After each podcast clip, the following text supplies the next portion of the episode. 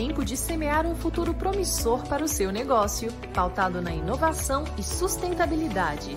A M Prado te auxilia a entender os desafios do mundo atual para proteger e gerar valor, fortalecendo sua agenda ESG. Desenvolvemos um diagnóstico em sua organização para identificar o nível de maturidade dos aspectos ambientais, sociais e de governança corporativa, alinhados com as melhores práticas mundiais. Traçamos junto com o seu time as ambições ESG alinhadas à sua estratégia de negócio e te apoiamos nas decisões delicadas que o tema reserva.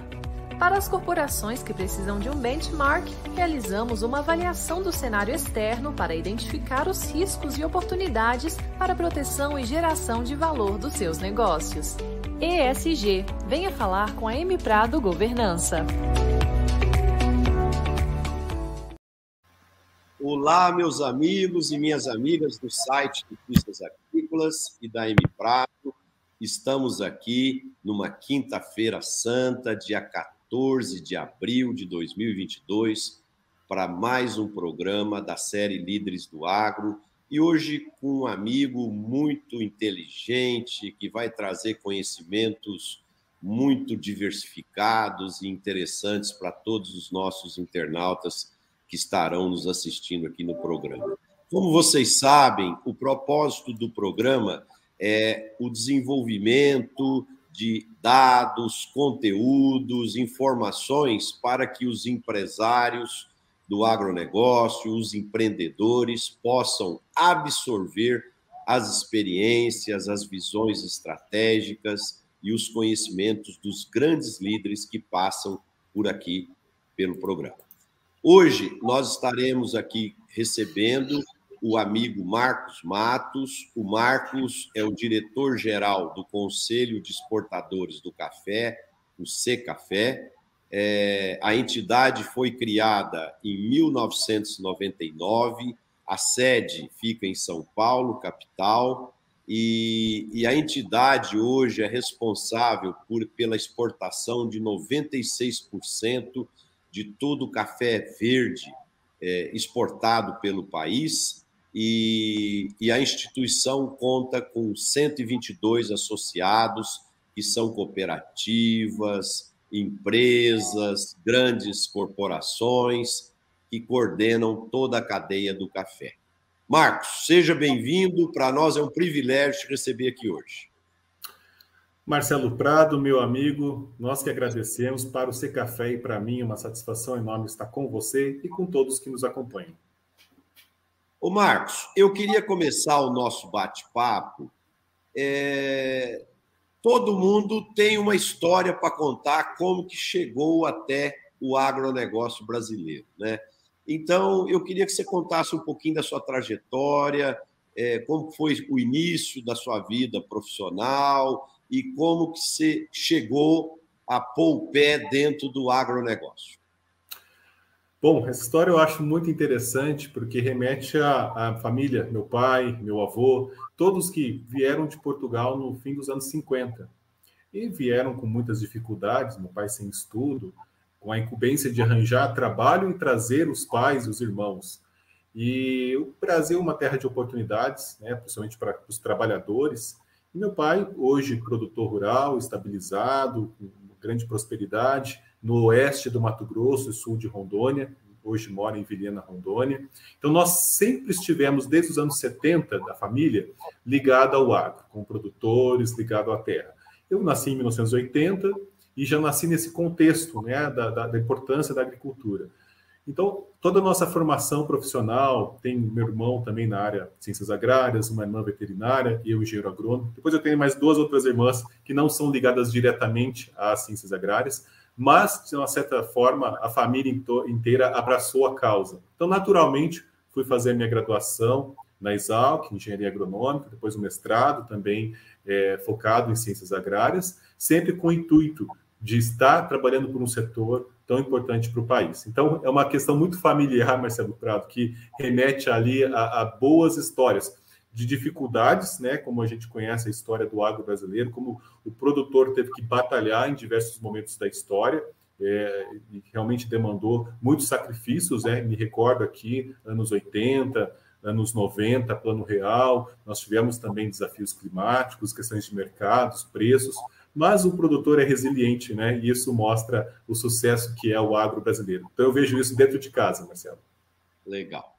O, Marcos, é, a gente sabe que o café é, ele vive ciclos, né? Ciclos muito positivos, ciclos de, de maior dificuldade por questões climáticas, questões de mercado, questões de, de políticas de governos e etc. Agora, em 1999 nasce o Secafé.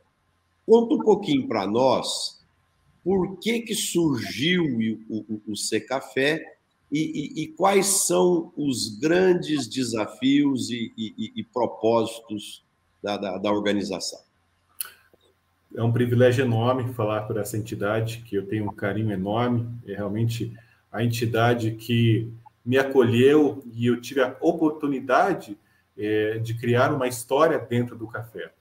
Bom, o C Café, embora tenha sido criado em 1999, é muito mais antigo, porque o café, vamos completar ali é, três séculos em 2027, portanto, é aquela cultura que financiou tudo no Brasil, cultural, infraestrutura, o desenvolvimento das cidades por conta das ferrovias e tudo mais, que era grande representatividade na pauta das exportações.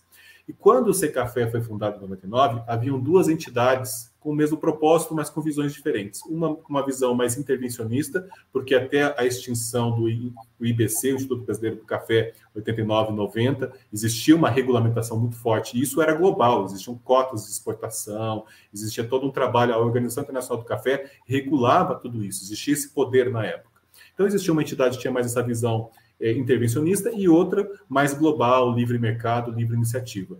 Como existia já o um entendimento de que a livre iniciativa que realmente iria perdurar e, e o Brasil se desenvolveu muito pós 89 90, nossos concorrentes retraíram e o Brasil deslanchou. Então era um sinal de que esse era o caminho certo. Então essas duas entidades se fundiram em 99, foi criado o Secafé, Conselho dos Exportadores de Café do Brasil, que tem a missão de representar da melhor forma, promover o nosso setor internamente e externamente. Como nós exportamos, só nos últimos cinco anos, foram cerca de 150 países diferentes, todos os desafios que acontecem lá fora é nessa nossa porta que batem. E nós acabamos nos estruturando muito fortemente para buscar é, cursos, buscar projetos, programas que atendam a essas exigências. Então, muitas vezes o Secafé é vanguarda, como nós mostramos agora no projeto Carbono, como a gente sempre falou já de inclusão digital no meio rural, lá nos anos 2000. Então a gente tem um monte de histórias interessantes para contar nesse sentido, graças a essa vanguarda, essa, esse olhar é, internacional. E no ano passado, nós fizemos nosso planejamento estratégico. Nós temos um presidente de conselho chamado Nicolás Rueda, é, presidente da Volca Café, e opera em vários países, uma grande empresa global. Nós reestruturamos nossos pilares estratégicos: promoção da imagem, comunicação, responsabilidade social e sustentabilidade, o pilar jurídico, com olhar jurídico e tributário. E graças a toda essa movimentação, nós trouxemos membros do conselho para coordenar institucionalmente cada comitê nós conseguimos estar bem organizados e dar as respostas que o mercado precisa, esse mercado que é tão dinâmico.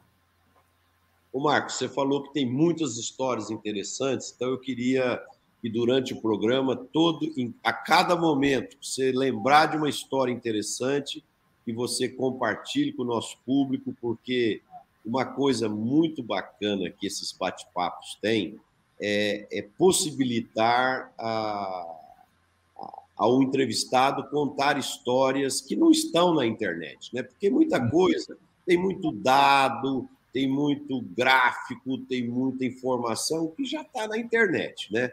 Mas tem uma série de histórias que o entrevistado vivenciou, momentos, reuniões lá fora para decidir é, é, alguma coisa relevante para a exportação do café, sejam com governantes, sejam com com empresários internacionais. Então, por favor, você se sinta totalmente à vontade para compartilhar aqui conosco. O Marcos, uma coisa que me incomoda muito como brasileiro, e eu sou um apaixonado pelo meu país, e eu viajo muito, uma das tanto a trabalho quanto para lazer, né? E uma coisa que me incomoda muito é quando eu estou num restaurante fino, seja nos Estados Unidos, na Europa, e o garçom vem e fala: o senhor não quer tomar um café? Nós temos aqui é, é um café da Colômbia, que é o melhor café do mundo, né? Então a gente sabe, eu já fui na Colômbia, que o café de lá é muito bom, tudo, mas o café brasileiro também é um dos melhores do mundo, né? O que está faltando para nós para que a gente consiga construir essa imagem é, é, de diferenciação, de algo é, especial, né? O que, que falta para nós, Marcos? Bom, são muitas variáveis, mas vamos fazer uma sequência. Eu acredito que a visão distorcida em relação ao Brasil não é só no café. Né? Nós temos uma carne maravilhosa, nós temos tantas, tantas coisas relacionadas à sustentabilidade que para nós. Algodão maravilhoso. Algodão com uma qualidade de fibra fantástica, que para nós é um orgulho a sustentabilidade, as áreas preservadas, mas quando você sai lá fora, você não percebe esse reconhecimento.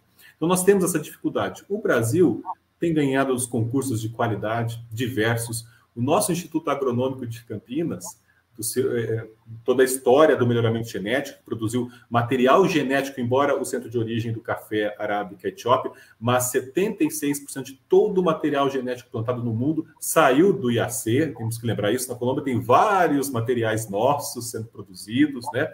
Então o Brasil demonstrou qualidade, é líder absoluto, maior exportador, maior produtor, segundo maior consumidor da bebida. Fizemos um dever de casa de aumentar o nosso consumo interno, é parte da nossa cultura. E está no blend. O Brasil é 40% do mercado global. Muitas vezes está no blend de todos, mas não revelam. Muitas vezes é aquela coisa de esconder, né? E aí o porquê esconde? Nós, os colombianos, têm um mérito enorme no marketing que eles fizeram. E não é de agora, são décadas investindo em marketing e promoção da imagem criaram a figura, né, Juan Valdez, estavam nas feiras internacionais, governos, agiram de uma forma positiva. E o Brasil não fez esse dever de casa. Então, é um mérito para os colombianos. Mas desde que o mercado abriu, se você olhar as estatísticas, a Colômbia chegou, a produzir no determinado ano, 1990, 25 milhões de sacas. Isso nas estatísticas oficiais. Caiu para 13, 12, no melhor momento 14. E o Brasil, na safra 20, fez 63, segundo a Conab, mas segundo o mercado, mais de 70, 70 ou mais de 70 pelos volumes que a gente exportou e consumiu. Então, a gente tem uma, uma grande crescimento nesse mercado, com cafés diferenciados, também crescendo da mesma forma. Mas é essa dever de casa que faltou, faltou para a gente. Marketing, e agora estamos correndo atrás disso daí.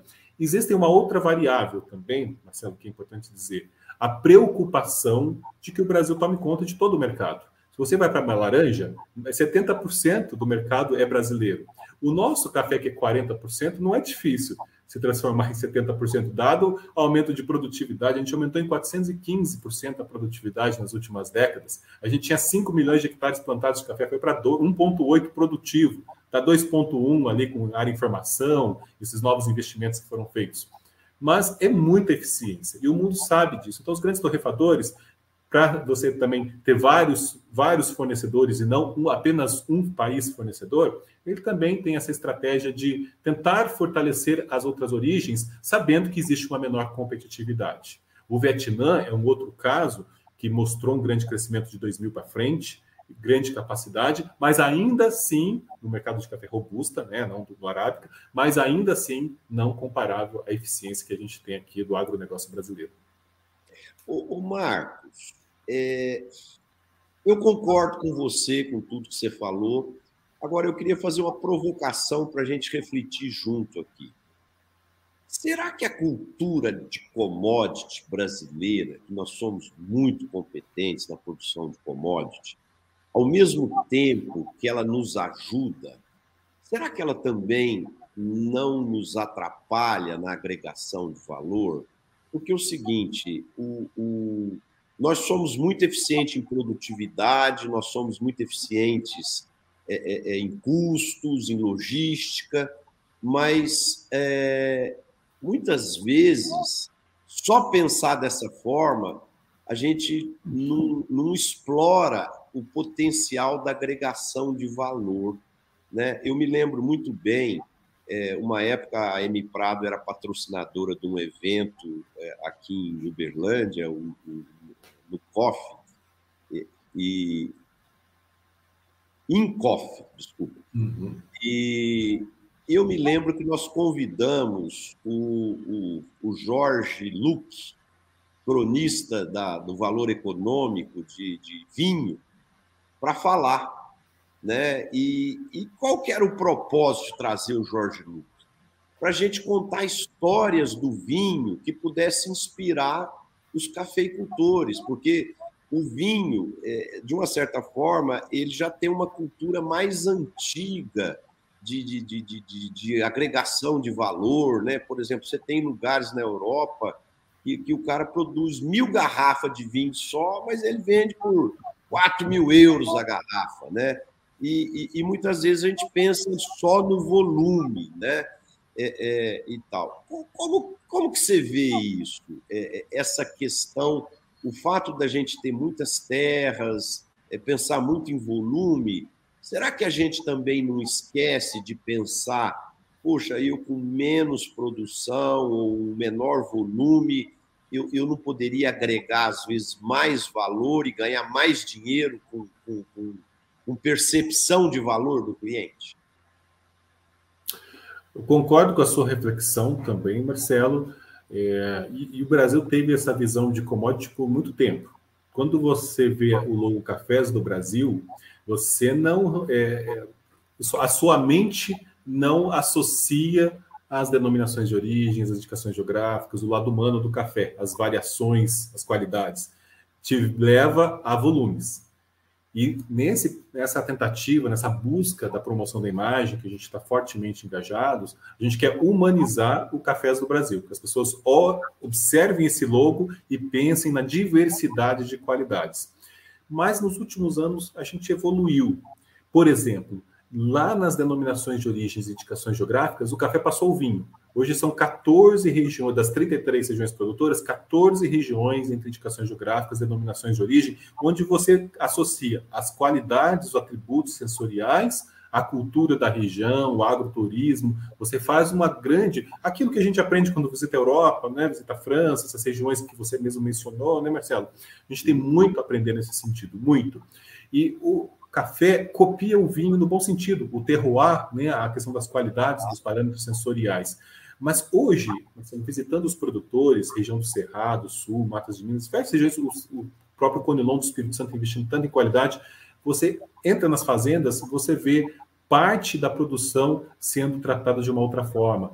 É, fermentações, terreiro suspenso, e você vê muita coisa nesse sentido que evoluiu nos últimos anos. E quando a gente fala em qualidade para o Conilon, a gente tem pontuações acima de 88 para o Conilon. Você hoje faz provas cegas de expressos, você muitas vezes não consegue diferenciar mais, dado o nível de, de profissionalismo. Outro exemplo, nós tivemos um grande problema na safra de arábica no 21. Nós caímos 40% a safra de arábica. Os embarques vão bem, apesar dessa realidade. Mas no nosso mercado interno, a gente hoje tem 75% de conilon no nosso blend. Alguns até mais que isso. E o consumo subiu. A BIC fez uma, um estudo de percepção da imagem dos produtos, né? E as notas foram as máximas. Ou seja, a gente aumentou o Conilon e a qualidade se manteve, o consumidor nem percebeu. Então, é um trabalho de qualidade que o Brasil tem feito, por isso tem ganhado concursos no mundo todo. Mas ainda falta aquele trabalho conjunto do agro como um todo, de se mostrar ao mundo como sustentável em tempos de SG. É ali que a gente dá aquele salto maior para um reconhecimento e o consumidor olhar na gôndola e dizer: olha, o café brasileiro ele tem qualidade e ainda por cima é produzido com as melhores práticas agronômicas, com respeito ao meio ambiente, social. Então, esse é o lado que a gente tem que cruzar e ter sucesso na comunicação, Marcelo. Eu acho que muita coisa foi feita dentro da porteira. O Brasil realmente ele realmente atende a todos os mercados, os mais diversos e mais exigentes mercados mas ainda falta aquela questão tão crucial para nós, que é, a, é, o reconhecimento pelo consumidor. O, o, Marcos, nós falamos de vinho aí na pergunta anterior, e isso me remete a uma outra questão. Por exemplo, quantas vezes eu, como cidadão, gosto de vinho, por exemplo, já fui à Argentina, ao Chile, à Itália, à Espanha, Portugal, à França, para visitar vinícolas. eventualmente é, ficar hospedado é, num hotel fazenda, lá no meio das uvas, e, e fazer degustação de vinho e assim por diante. E eu percebo que os europeus, por exemplo, eu tenho uma nora inglesa, é, e eles moram na Austrália. Meu filho mais velho mora na Austrália. E, e, uma das coisas, quando ela veio nos visitar aqui a primeira vez, a coisa que ela mais queria conhecer era uma lavoura de café, né? E ela queria ir ver como que é a planta do café, como é a lavoura e tal. E, e, e isso, eu imagino que para um europeu de clima temperado, um americano, um canadense de clima temperado, seria um passeio fantástico a gente eh, ter tours no Brasil de, de, de, de, com, com hotéis fazenda, onde o turista internacional fica hospedado lá no meio do cafezal e ele faz degustações de cafés e, e, e tem é, passeios especiais e etc. Por que, que a gente não explora isso, Marcos? Olha, os europeus dão aula nesse sentido, né? É toda essa visita ao campo, a cultura que eles tanto valorizam, né? E o público urbano valoriza da mesma forma, né? Os produtos agrícolas, todos com embalagens impecáveis, contando a história de onde veio da fazenda, a história familiar, né? Quantas gerações? Então, eles são muito cuidadosos com isso. E eu acho que para nós é uma oportunidade enorme. Estamos explorando pouco perto das nossas, das nossas oportunidades. Eu vou dar o exemplo aqui do meu sogro, cafeicultor na região de Varginha, a família cafeicultora. E uma fazenda belíssima. Tem o alto da montanha, mil metros de altitude, com café, uma figueira enorme, onde as pessoas, a família faz piqueniques. E eu fico pensando, olha o potencial turístico disso daqui. Como nós, aqui do Secafé, pensamos em ajudar nesse sentido. Para as próximas feiras, fazer realidade virtual. Porque se os europeus não podem vir ao Brasil, e a gente entende que é difícil, tínhamos a pandemia, mas fazer uma viagem longa como essa também é complexo mas em realidade virtual, colocando numa grande fazenda, olhando o café, olhando o meio ambiente, olhando a infraestrutura, né? A gente entende que já seria um, um grande passo. Mas olha, isso o Brasil pode explorar com muita, muita estratégia, dado o potencial que nós temos. Acho que o Brasil, em termos de turismo geral, né, nós temos muito a avançar. A nossa infraestrutura, aeroportos, a, toda aquela visão da, da, da nossa questão urbana no país, né, de violência, as preocupações com as grandes capitais, mas amenizar tudo isso e trazer esses turistas, turistas para o interior. Acho que seria um potencial muito grande e traria benefícios né, para toda a região. Não só para o café, né? Porque quando a gente fala em agroturismo, as pessoas vão querer ver café, vão querer ver as cachoeiras, vão querer ver mais, conhecer mais a comunidade. Então tem todo um lado, nos, em tempos de ESG, né, da governança socioambiental, que muda uma região como um todo. E aqui, então, vamos aproveitar, vamos aproveitar a, a, a audiência aqui. Tem muita gente que planta café, que está aqui nos assistindo, né? É, na hora que você for fazer seu planejamento estratégico para os próximos anos, não deixa de considerar a possibilidade de uma pousada, de, de organizar passeios é, dentro dessa linha que nós estamos conversando. É, lá na Europa, tem muito empresário de vinho que ganha mais dinheiro com o turismo do que com a produção do vinho. A produção do vinho acaba sendo o meio, mas o, o que acaba sendo o fim é o próprio ecoturismo ali, o enoturismo do vinho e, e etc, etc. Então, eu acho assim, essa oportunidade está na nossa mesa, está aí na nossa porta, e nós precisamos enxergar isso e, e, e acreditar nisso, porque a, a pandemia ela aguçou nas pessoas a necessidade de estar mais na natureza, de, de, de, de, aproveitar mais a vida. Todo mundo está consciente que a vida é, ela não é eterna, né? Então, é, isso, quanto mais passar o tempo, pessoal, mais isso vai ser importante. Então, você que a cafeicultor está fazendo seu planejamento estratégico, está planejando plantar mais 100 hectares, está planejando irrigar mais 50 hectares, comprar mais um trator, mais uma colheitadeira, um pulverizador, coloque no seu horizonte também a possibilidade é, desse turismo ecológico, rural, aí ligado ao café, para você também expandir uh, as suas fontes de renda e, e, capturar todas as oportunidades que estão em cima da mesa. O, o Marcos, o, o é, o Brasil tem ampliado o número de adidos agrícolas aí nas embaixadas, se não me engano, já são é, 28, né? Esses escritórios, à medida, à medida que as embaixadas estão mais estruturadas com adidos agrícolas tal, isso tem ajudado a ampliar a base de exportação. Você falou que já está com 150 países que o Brasil exporta café. Esses adidos têm ajudado a abrir mais frentes e diversificar a nossa pauta de exportação? Marcelo, eu tenho a seguinte visão hoje. Nós só conseguimos fazer as ações de promoção da imagem, avançar naquela questão do reconhecimento maior das nossas boas práticas, graças às equipes diplomáticas e os adidos agrícolas. Nosso maior projeto hoje é na China, com duas empresas, duas redes de cafeterias, com 180 lojas na China, e encaminhamos muitos cafés, uma tonelada de cafés de cada associado nosso, cafés das melhores qualidades e diversas. Mas só conseguimos porque a embaixada estava conosco e temos, tínhamos dois adidos na ocasião acompanhando diretamente. Sequer conseguiríamos mandar o café por questões burocráticas, portos, entradas, né? Porque país comunista, governo com governo, as coisas evoluem mais rapidamente. Então, nós conseguimos, é, estamos até hoje o mês do Cafés do Brasil na China, com um sucesso muito grande, graças a esse apoio.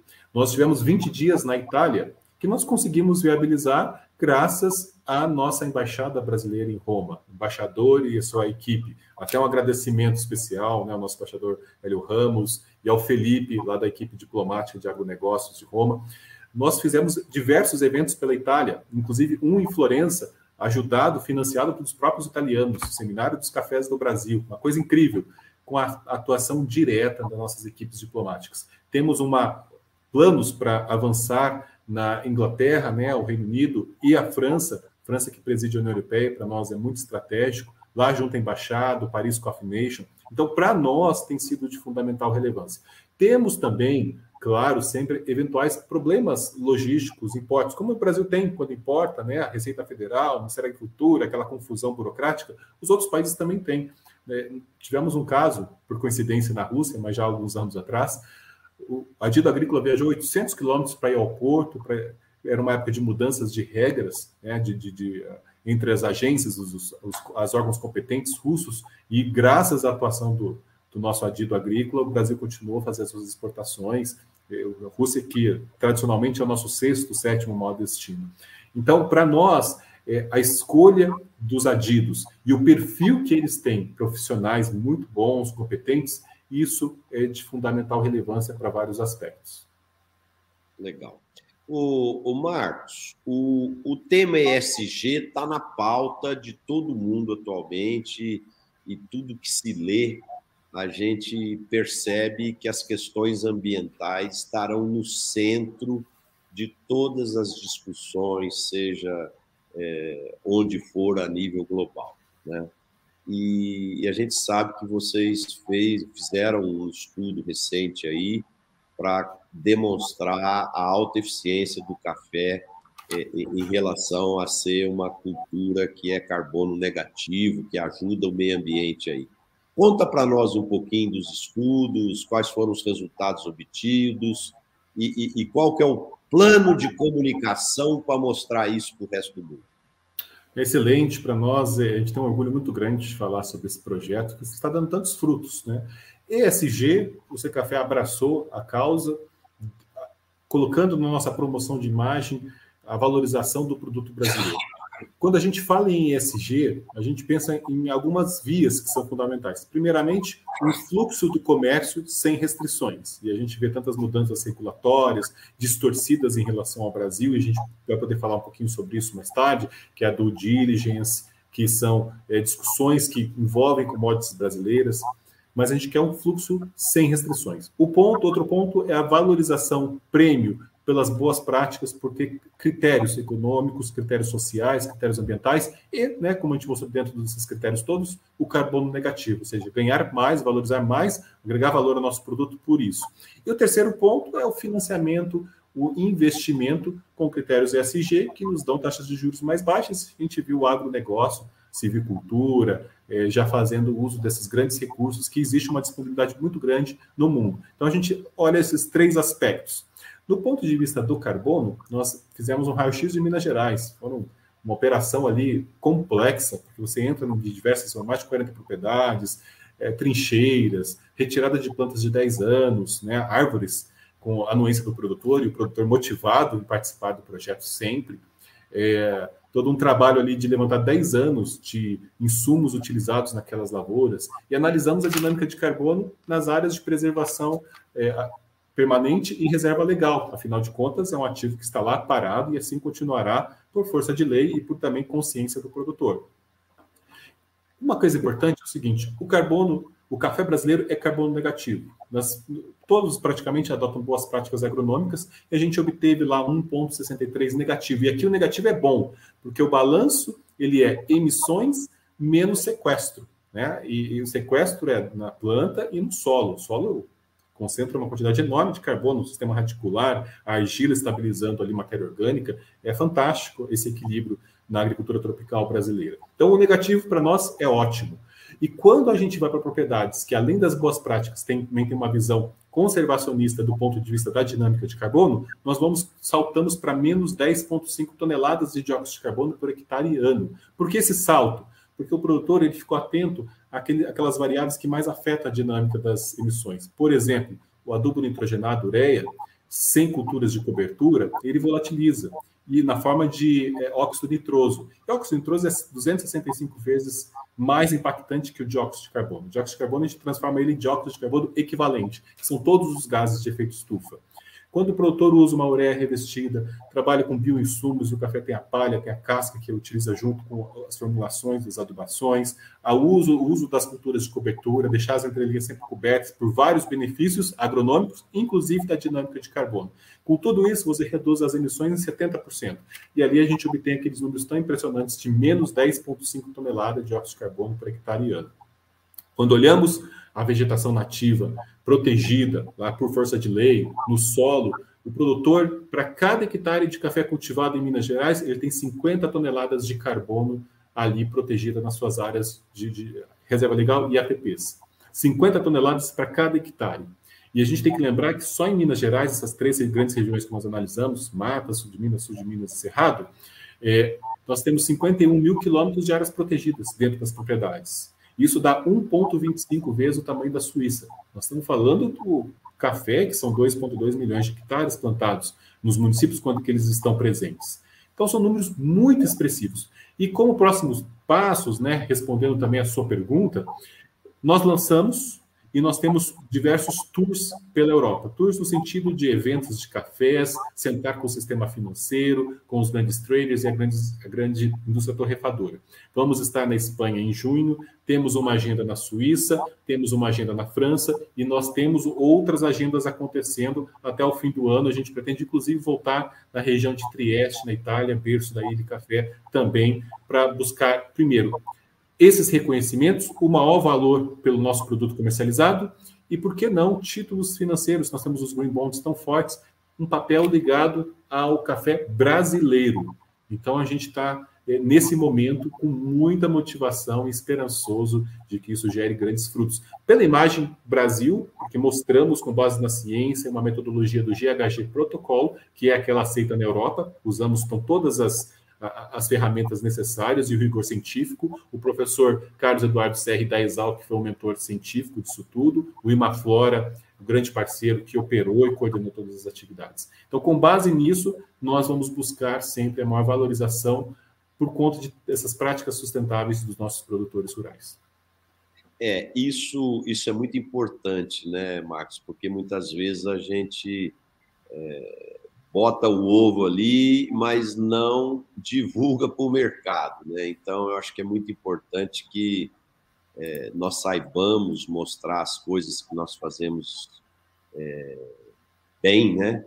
Para que o mercado perceba isso. E, e, e também eu penso que é importante que a gente faça um intercâmbio, né? Muitas, igual você falou, levar esses dados, essas informações desses estudos, divulgar nos países da Europa, eventualmente trazer europeus para vir aqui ver nossas lavouras, ver o nível de sustentabilidade que a gente tem, as práticas dos nossos agricultores, porque é, é, é muito triste, é, porque meia dúzia de, de, irresponsáveis aí fazem queimadas ou, ou coisas não ortodoxas com o meio ambiente, e aí todo o agronegócio acaba pagando essa conta, né? Que, que é multiplicada pelos influencers é, é, aí de mídias sociais, os artistas, os cantores, e isso toma uma dimensão, quer dizer, as coisas que a gente faz, é, é, o mercado não percebe. Agora, os erros que uma meia dúzia cometem aí, que são irresponsáveis, é, divulgam fortemente uma imagem negativa para nós. O, o Marcos, é, em relação ao crescimento da demanda de café no mundo, como você tem visto, por exemplo, você falou há pouco aí da China, né? A China é um mercado gigantesco aí de 1 bilhão e 400 milhões de pessoas, mas com um hábito ainda não arraigado totalmente na sua população do consumo de café. Como é que você tem visto essa evolução lá na China e, e, e, quais são as grandes oportunidades que estão na mesa aí no mercado asiático para nós? Muito bem. Bom, uma rápida contextualização que é importante, Marcelo, que o café é uma cultura, é uma bebida que atrai os jovens. Né? Isso é uma ótima notícia. Nós temos a figura do barista, das cafeterias, Poucas bebidas têm esse privilégio de ter tantas novidades, né? Formas de bebida gelada, quente, com misturas as mais diversas. No Japão, usando aquela to drink, né? A pessoa abre e toma como se fosse um refrigerante, né? Então a gente tem variações das cápsulas e, e novas gerações de cápsulas completamente diferentes, né? recicláveis, enfim. É, isso é muito importante. Então a ABIC divulgou no dia 6 o crescimento do consumo do Brasil, 1,7%. Estados Unidos, o NCA, que é a National Coffee Association divulgou consumo recorde em 22, é, as Starbucks e Lavazza anunciaram resultados financeiros recordes, ou seja, a pandemia atrapalhou o consumo fora do lar, mas a gente compensou dentro do lar e hoje segue firme e forte, ainda bem. Então, o consumo é aquele a chave de todo esse negócio que faz os preços estarem onde estão, porque o Brasil, como oferta e outros países com dificuldades de oferta da mesma forma, em tempos de aquecimento do consumo tão forte. Quando a gente olha para a China, nós fizemos dois estudos, né? um em 2013, numa primeira ida para a China, e outro no ano passado, que é a percepção do chinês. Nós passamos de 190 milhões de chineses conhecendo o café em 2013, ouvindo falar, curioso por café, para 330 milhões de chineses conhecendo o café, curioso pelo café, ou seja, uma população maior que a do Brasil. Olha o potencial que nós temos. E quando a gente olha o consumo de café, hoje, ali próximo de 5 milhões de sacas, que já é um, um, consumo expressivo. A China produz café ao sul, café robusta, ali da ordem de 2 milhões e meio a 3 milhões de sacas, mas já ultrapassou o consumo e importa cafés arábicas. Brasil e Colômbia são os maiores fornecedores para a China. E quando a gente olha isso, 52% é o café solúvel e hoje migra também os percentuais seguintes para o torrado e moído, para as cafeterias, cafés expressos, assim por diante. Então, está havendo essa dinâmica de consumo. Uma coisa importante que a gente viu antes da China, a gente viu lá mais atrás no Japão, Coreia do Sul e a própria Rússia, importa café solúvel. E o café solúvel é mais fácil substituir o chá. O chá é a grande cultura do mundo asiático, né? A infusão. Mas o café solúvel também é infusão. A pessoa coloca ali água quente, né? E está pronto. Mas quando ela prova o café solúvel, ela gosta e fica curiosa, querendo saber mais. Então, essa foi a linha do aprendizado na Coreia do Sul e Japão, que hoje são mercados de cafés de altíssima qualidade. Então, a gente passou essa onda já há duas décadas ou um pouco mais, mas mercados de altíssima qualidade. É isso que tem acontecido com a China nos grandes centros, Xangai, Pequim e outros, é, grandes centros, onde há cafeterias diversas, grandes redes. Só a Starbucks são 14 mil cafeterias lá dentro, e ela é disputa com outras grandes da mesma forma. As maiores cafeterias, os rankings das maiores cafeterias estão sempre na China, um disputando quem faz a cafeteria maior que o outro, porque realmente é uma oportunidade muito grande. E essa nova onda de consumo do café na China é importante porque o chinês vê o café como uma cultura, como uma bebida globalizada. Ele se sente no Ocidente. Então é, ele é símbolo de status cultural. Então ele vai na cafeteria para se sentir ocidentalizado. E vamos aproveitar essa onda. Pela análise de percepção, as mulheres tomam mais café e os jovens em geral de 20 a 34 anos e no mundo corporativo, esses grandes escritórios, né, há um consumo expressivo de café. Então as oportunidades são inúmeras e por isso que a China hoje recebe o nosso maior projeto de promoção da imagem e esperamos que a gente tenha muitos frutos. Já temos frutos, mas ainda mais resultados expressivos. O, o Marcos, uma curiosidade aqui. E a Índia, que é outro país quase tão populoso quanto a China e já tem gente que fala que já até passou a população da China, né? E como que funciona o mercado de café lá na Índia? Ele, é mais incipiente? Como, como que funciona o, o comportamento do indiano em relação ao café? Bom, a Índia a gente vê como um mercado promissor. Eu acho que o Brasil tem muito a aumentar essa interação comercial com a Índia. A Índia é um país produtor de café robusta, predominantemente, né? 3,8 milhões de sacas de café robusta. Tem o seu mercado ali dos grandes centros, mas a relação comercial é, é incipiente né, nas estatísticas. Nós até fazemos vendas de cafés para países produtores, que são países concorrentes do Brasil, mas que aproveitam ali da, mais uma flexibilidade maior da importação de cafés verdes e aproveitam e fazem seus blends. Uma coisa que se aplica muito à Índia, mas não só à Índia, mas a outros países, é um baixo consumo é, interno. Quando a gente fala de país produtor, eu estou colocando a Índia aqui como país produtor, eu vou dar só um exemplo, que eu mencionei que o Brasil consumiu, segundo a BIC, próximo de 22 milhões de sacas. Se nós agruparmos os países de arábica e de robusta, aqui Colômbia, Etiópia, Uganda, Honduras, México, Peru, Guatemala, Vietnã e Indonésia e Índia, nós temos um consumo ali próximo de 15 milhões de sacas. Isso dá para a gente 65% do consumo do Brasil. Veja a oportunidade que a gente tem de crescimento de consumo nos países produtores. São inúmeras oportunidades. E a gente entende que nos grandes centros isso é uma realidade. E Índia, assim como a China, é um grande potencial. O, o Marcos, essas feiras internacionais, como o Cial, lá em Paris, a Nuga, lá na Alemanha, é, são verdadeiramente as grandes vitrines de se colocar o, o, nosso produto no mercado internacional? É através das feiras que a gente consegue é, é, abrir esse mercado? Nós entendemos que as feiras são importantes, seguem importantes, mas existem muitas outras estratégias. A gente até observa muito, Marcelo, aquilo que a carne, as carnes fazem, o açúcar e o etanol, né, a única, no caso das carnes ABIEC, fazem com muita, é, muita inteligência. Aproveita as feiras, eles aproveitam todo momento, porque os jornalistas estão cobrindo, os players, muitos estão na, da, da, principalmente daquela região, mas de fora também, participam, né, principalmente das grandes feiras. A gente faz, e o Sei Café tem feito isso, eventos paralelos nas nossas embaixadas. Porque a nossa embaixada também é vitrine e os jornalistas vão, porque é um, é um ambiente neutro, digamos assim. A gente não vai fazer vendas, a gente vai falar sobre o produto. E a gente faz eventos paralelos, ou no comecinho dessa feira, ou ao final dessa feira, aproveitando o grande movimento.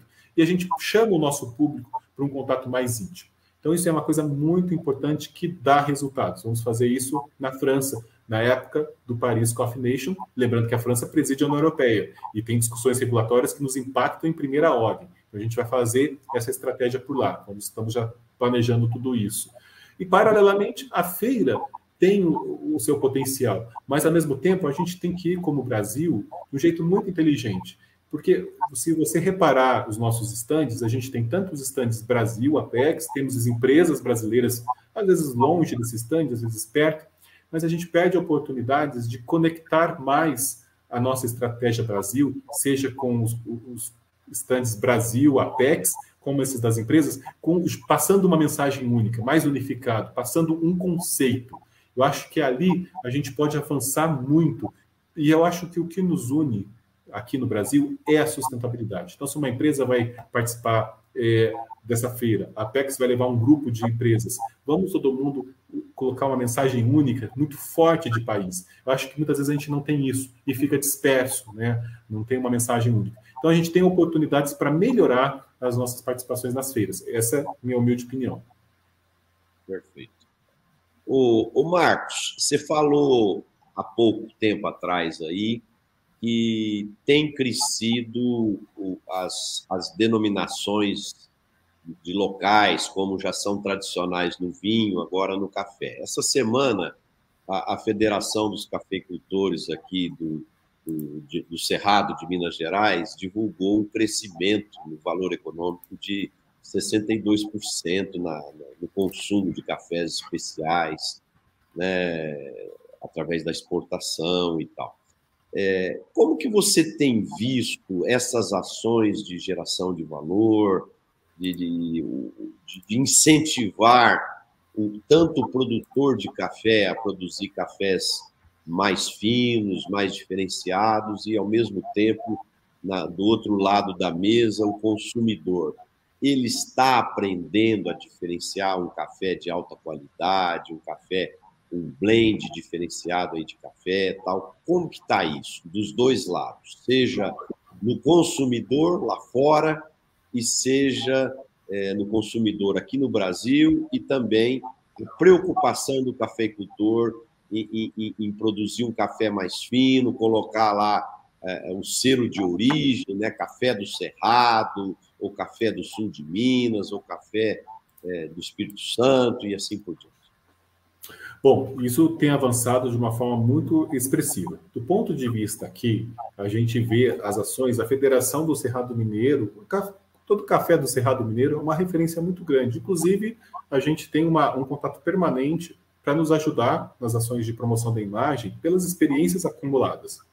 E é interessante que eles concordam conosco de usar o nosso Cafés do Brasil como efeito guarda-chuva colocando as 33 regiões, destacando todas as denominações de origem, as indicações geográficas, fortalecendo todo esse lado vínculo cultural, ambiental e sucessão familiar dos produtores, humanizando o café. Então a gente é muito alinhado nesse sentido. E eles fazendo um trabalho muito grande com seus produtores para atender esse mercado que é pungente. No Brasil, quando a gente entra nas gôndolas de supermercado, a gente vê todos os cafés, para todos os gostos e para todos os bolsos. O fato é que existe um potencial de crescimento muito grande. Né? Quando a BIC fez, a BIC, a Associação Brasileira da Indústria do Café, essa, esse estudo de percepção, ainda são as marcas principais, né? o café tradicional e o extra forte dominam as estatísticas. Até por uma questão de renda, que impacta também a renda das famílias. Então, há um espaço muito grande. Mas mesmo o café tradicional no Brasil tem evoluído também de uma forma significativa, né? Porque é importante, aqui é uma coisa muito pessoal viu, Marcelo? Uma percepção, eu que não sou um super especialista em provas de café. Participei de várias, adoro ir em feiras de cafés especiais, mas o mundo hoje, segundo a OIC, fechamos 2021-22 com 170,3 milhões de sacas. Segundo outros indicadores de mercado, 174 milhões de sacas de consumo, crescendo em mais de 3% de 2020 para 2021. É um mercado imenso, né? O café especial, ele tem uma representação expressiva, mas ainda assim, nós temos que olhar todos os cafés, todas as qualidades, porque se o café é bem produzido, às vezes não precisa ser um café fermentado, com aquela super estratégia num, num terreiro elevado, mas você toma um café que é de altíssima qualidade e você consegue tomar esse café o dia inteiro. Eu fui em eventos de cafés especiais, eu me recordo, no México, na época nós tivemos uma reunião da Organização Internacional do Café, e eu provei os cafés especiais. Você sente um, um parâmetros exóticos, né? Porque são muito especiais. É aquele café que você vê realmente é exótico. Mas não é aquele café para você tomar o dia inteiro, com prazer, né? Como a gente faz aqui no Brasil. Um café feito com boas práticas, com pós-colheita correta, né? Com todo o conhecimento que nós temos, que são cafés maravilhosos. A gente toma grandes volumes porque eles são bons. Né? Então a gente tem que atender a ponta do iceberg, que são os cafés especiais de altíssima pontuação, mais de 90 pontos, mas a gente tem tantos cafés bons que se adequam ao paladar, e a gente fala café especial, quem diz é o nosso cliente. Por exemplo, Arábia, países árabes, que crescem ali da ordem de 2,5% ao ano, as compras de cafés brasileiros, eles preferem cafés mais baixos, que a gente chama de rio, né, que a gente chama de cafés mais baixos. Mas para eles é o café especial, até pela forma como eles preparam a bebida. Também nos países árabes começam a existir ali os cafés especiais da mesma forma, mas ainda assim, para eles é muito importante certas qualidades que para nós a gente não valoriza tanto. Então, a gente tem que adequar os parâmetros sensoriais dos nossos clientes e reconhecer que hoje os produtores estão fazendo um trabalho muito importante em termos de qualidade, não necessariamente na, no ápice, né, da ponta do iceberg, mas um trabalho para até o café que nós chamamos de mainstream. Ô Marcos, essa guerra no leste europeu, é, de uma certa forma, ela complicou, é, além das questões humanitárias né, muito fortes que a gente tem visto pela mídia, ela complicou o abastecimento de, fertilizantes, de insumos, eh, provocou uma inflação alta, principalmente pelos combustíveis, né? E como que isso afetou o mercado global de café? O que que, o que, que essa guerra impactou para o negócio nosso de exportação de café? Eu sei que a Rússia vinha crescendo muito o consumo de cafés brasileiros, como você está vendo os impactos dessa guerra é, é, para o negócio de exportação de café? Bom, para os nossos números, eu acho que a sua reflexão foi perfeita, né, Marcelo?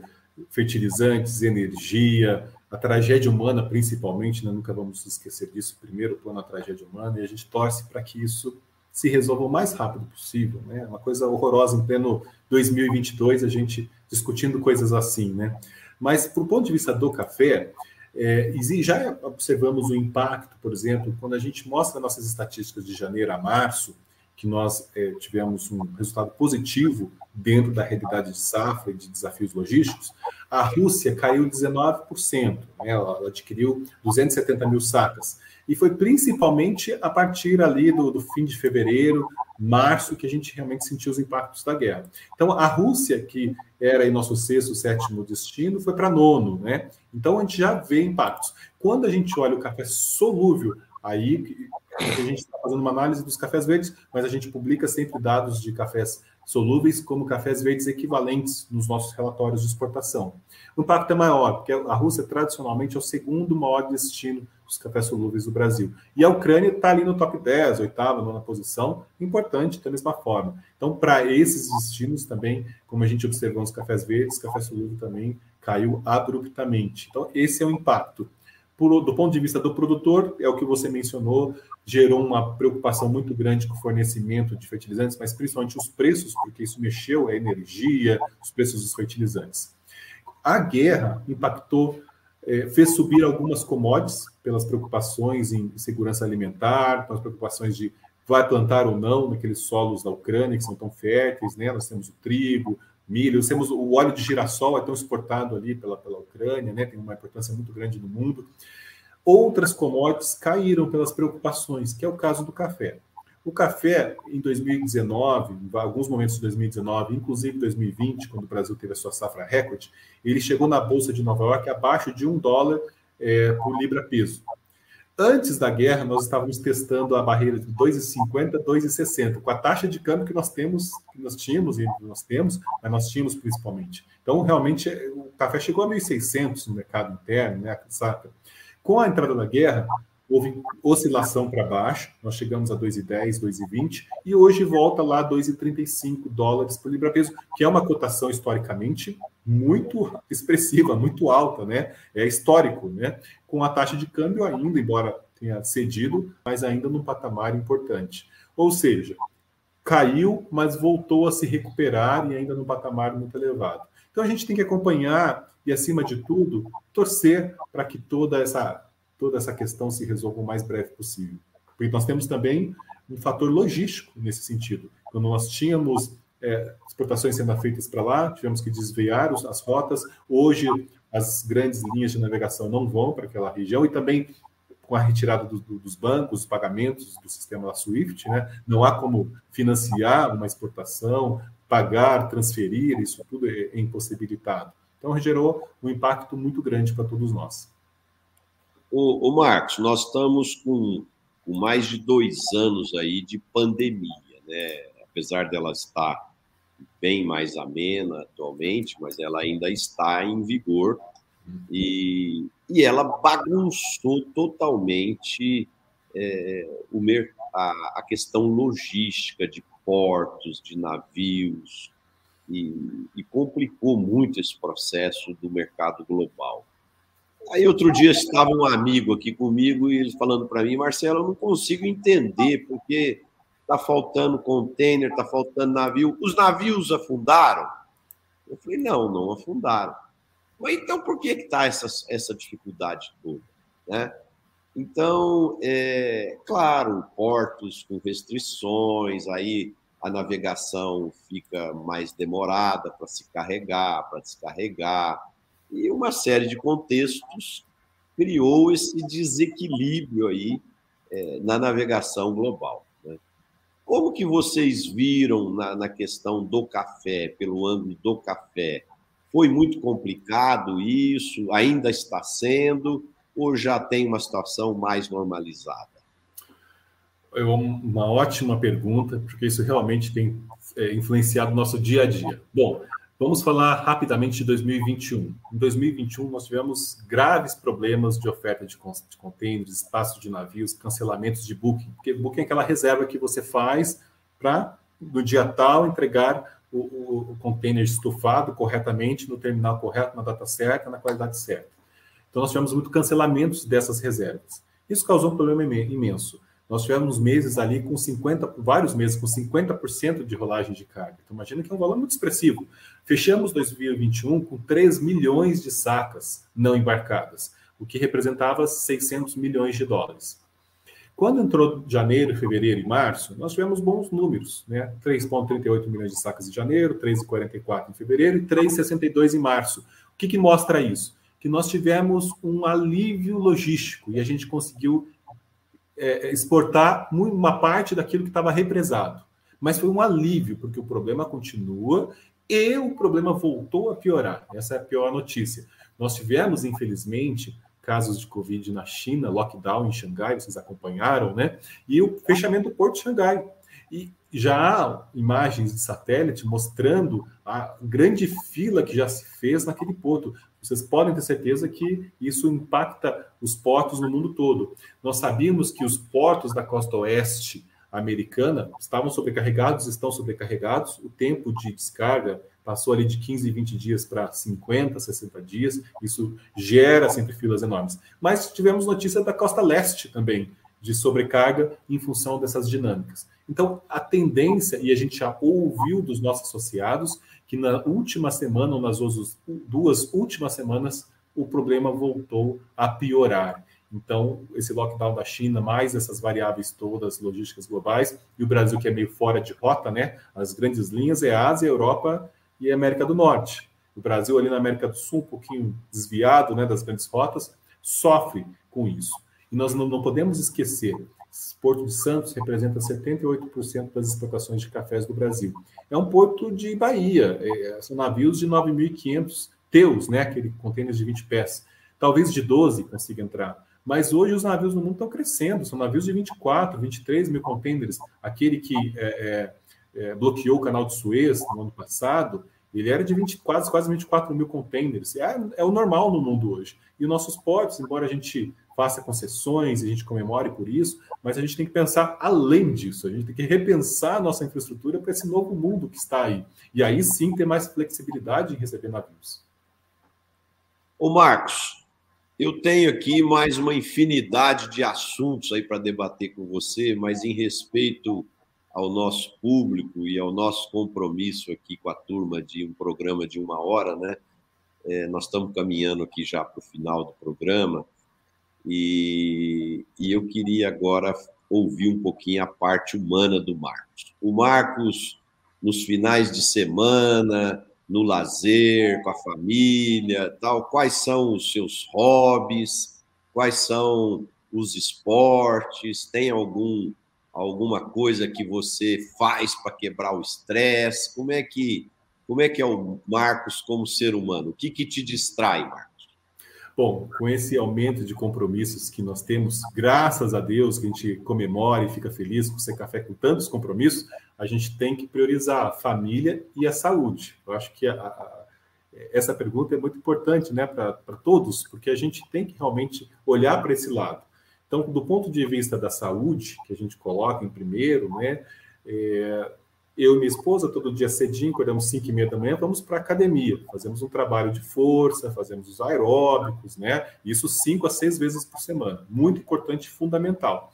Eu sou pai de três filhos, gêmeos de 12 anos e uma menina que vai fazer 11 anos, quase trigêmeos, né? Se analisar na prática, né? E a gente tenta levá-los para esse mundo aos poucos mas com, os devidos cuidados, para que vieram de tempos de pandemia, né, e crianças sofrem mais que os adultos até tudo isso, as escolas ficaram fechadas por um tempo, então a gente sempre tenta incentivar as atividades físicas. E do lado artístico, digamos assim, um dos meus filhos me acompanha no mundo da música. A gente toca junto, nos apresentamos quatro vezes, vamos para uma quinta vez ao vivo em Ribeirão Preto, né? Nós tocamos juntos. Eu sou guitarrista, toco violão, meu filho é baterista, e eu tento também incentivar os outros filhos à, à música. E lembrando que a música é uma coisa que faz parte do DNA da minha família, que histórias remotas, principalmente por parte de mãe, lá na Itália, meu pai é português, minha mãe, é, os parentes da minha mãe são relacionados à Itália, e eu tenho uma irmã maestrina, que mora nos Estados Unidos, professora de música, regente de orquestra, diretora de orquestra, e aquela história dos talentos que saem do Brasil, né? Mas nós temos isso no DNA da família, e isso para nós é muito importante. A gente adora, nos fins de semana, desenvolver coisas diferentes.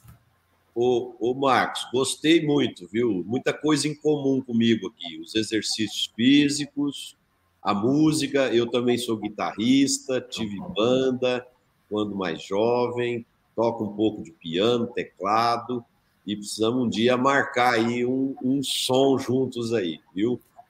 Vai e... ser um prazer, adorei saber. e então é, é, a música realmente é uma coisa maravilhosa que inspira a gente, né? E, e faz muito bem para o cérebro, para a mente, para relaxar, para distrair. Ô Marcos, para a gente fechar, eu queria que você deixasse uma mensagem para os nossos internautas, é, aí em torno de um minuto, o que, que você gostaria de deixar como mensagem final? Bom, para mim, primeiramente, é sempre uma honra poder contar nossas histórias e dizer para todos que a gente tem esses grandes desafios e nós agradecemos todas as ajudas, né? A gente segue junto nos desafios. Marcelo Prado é um grande parceiro, um grande mentor do agro, né? Ele e sua equipe tem muito a nos ajudar porque a defesa do café é a defesa do Brasil. Né? A defesa do café é a defesa do agro e a defesa da nossa sociedade como um todo. E isso demanda muito trabalho, demanda inteligência, estratégia e união, acima de tudo, união. Vamos defender mais os nossos produtos, os nossos produtores. E para todos esses desafios, contem sempre com o Sem Café, porque para o nosso conselho, para o nosso presidente de conselho, tudo isso que a gente tem feito é prioritário e a gente vai seguir comprometido com essa agenda de promoção da imagem, defesa do nosso país. Muito obrigado pela sua presença, Marcos. Foi maravilhoso aí o papo. Tenho certeza que o nosso público gostou muito de tudo que você transmitiu aqui para nós, com a sua bagagem de vida, sua experiência. E quem gostou, coloca um like aí no programa compartilhe com seus amigos para que o nosso programa se torne cada vez mais assistido e conhecido. Obrigado aí pelo carinho de vocês, obrigado por tudo, um excelente Semana Santa e a gente se vê na próxima semana. Um abraço a todos e muito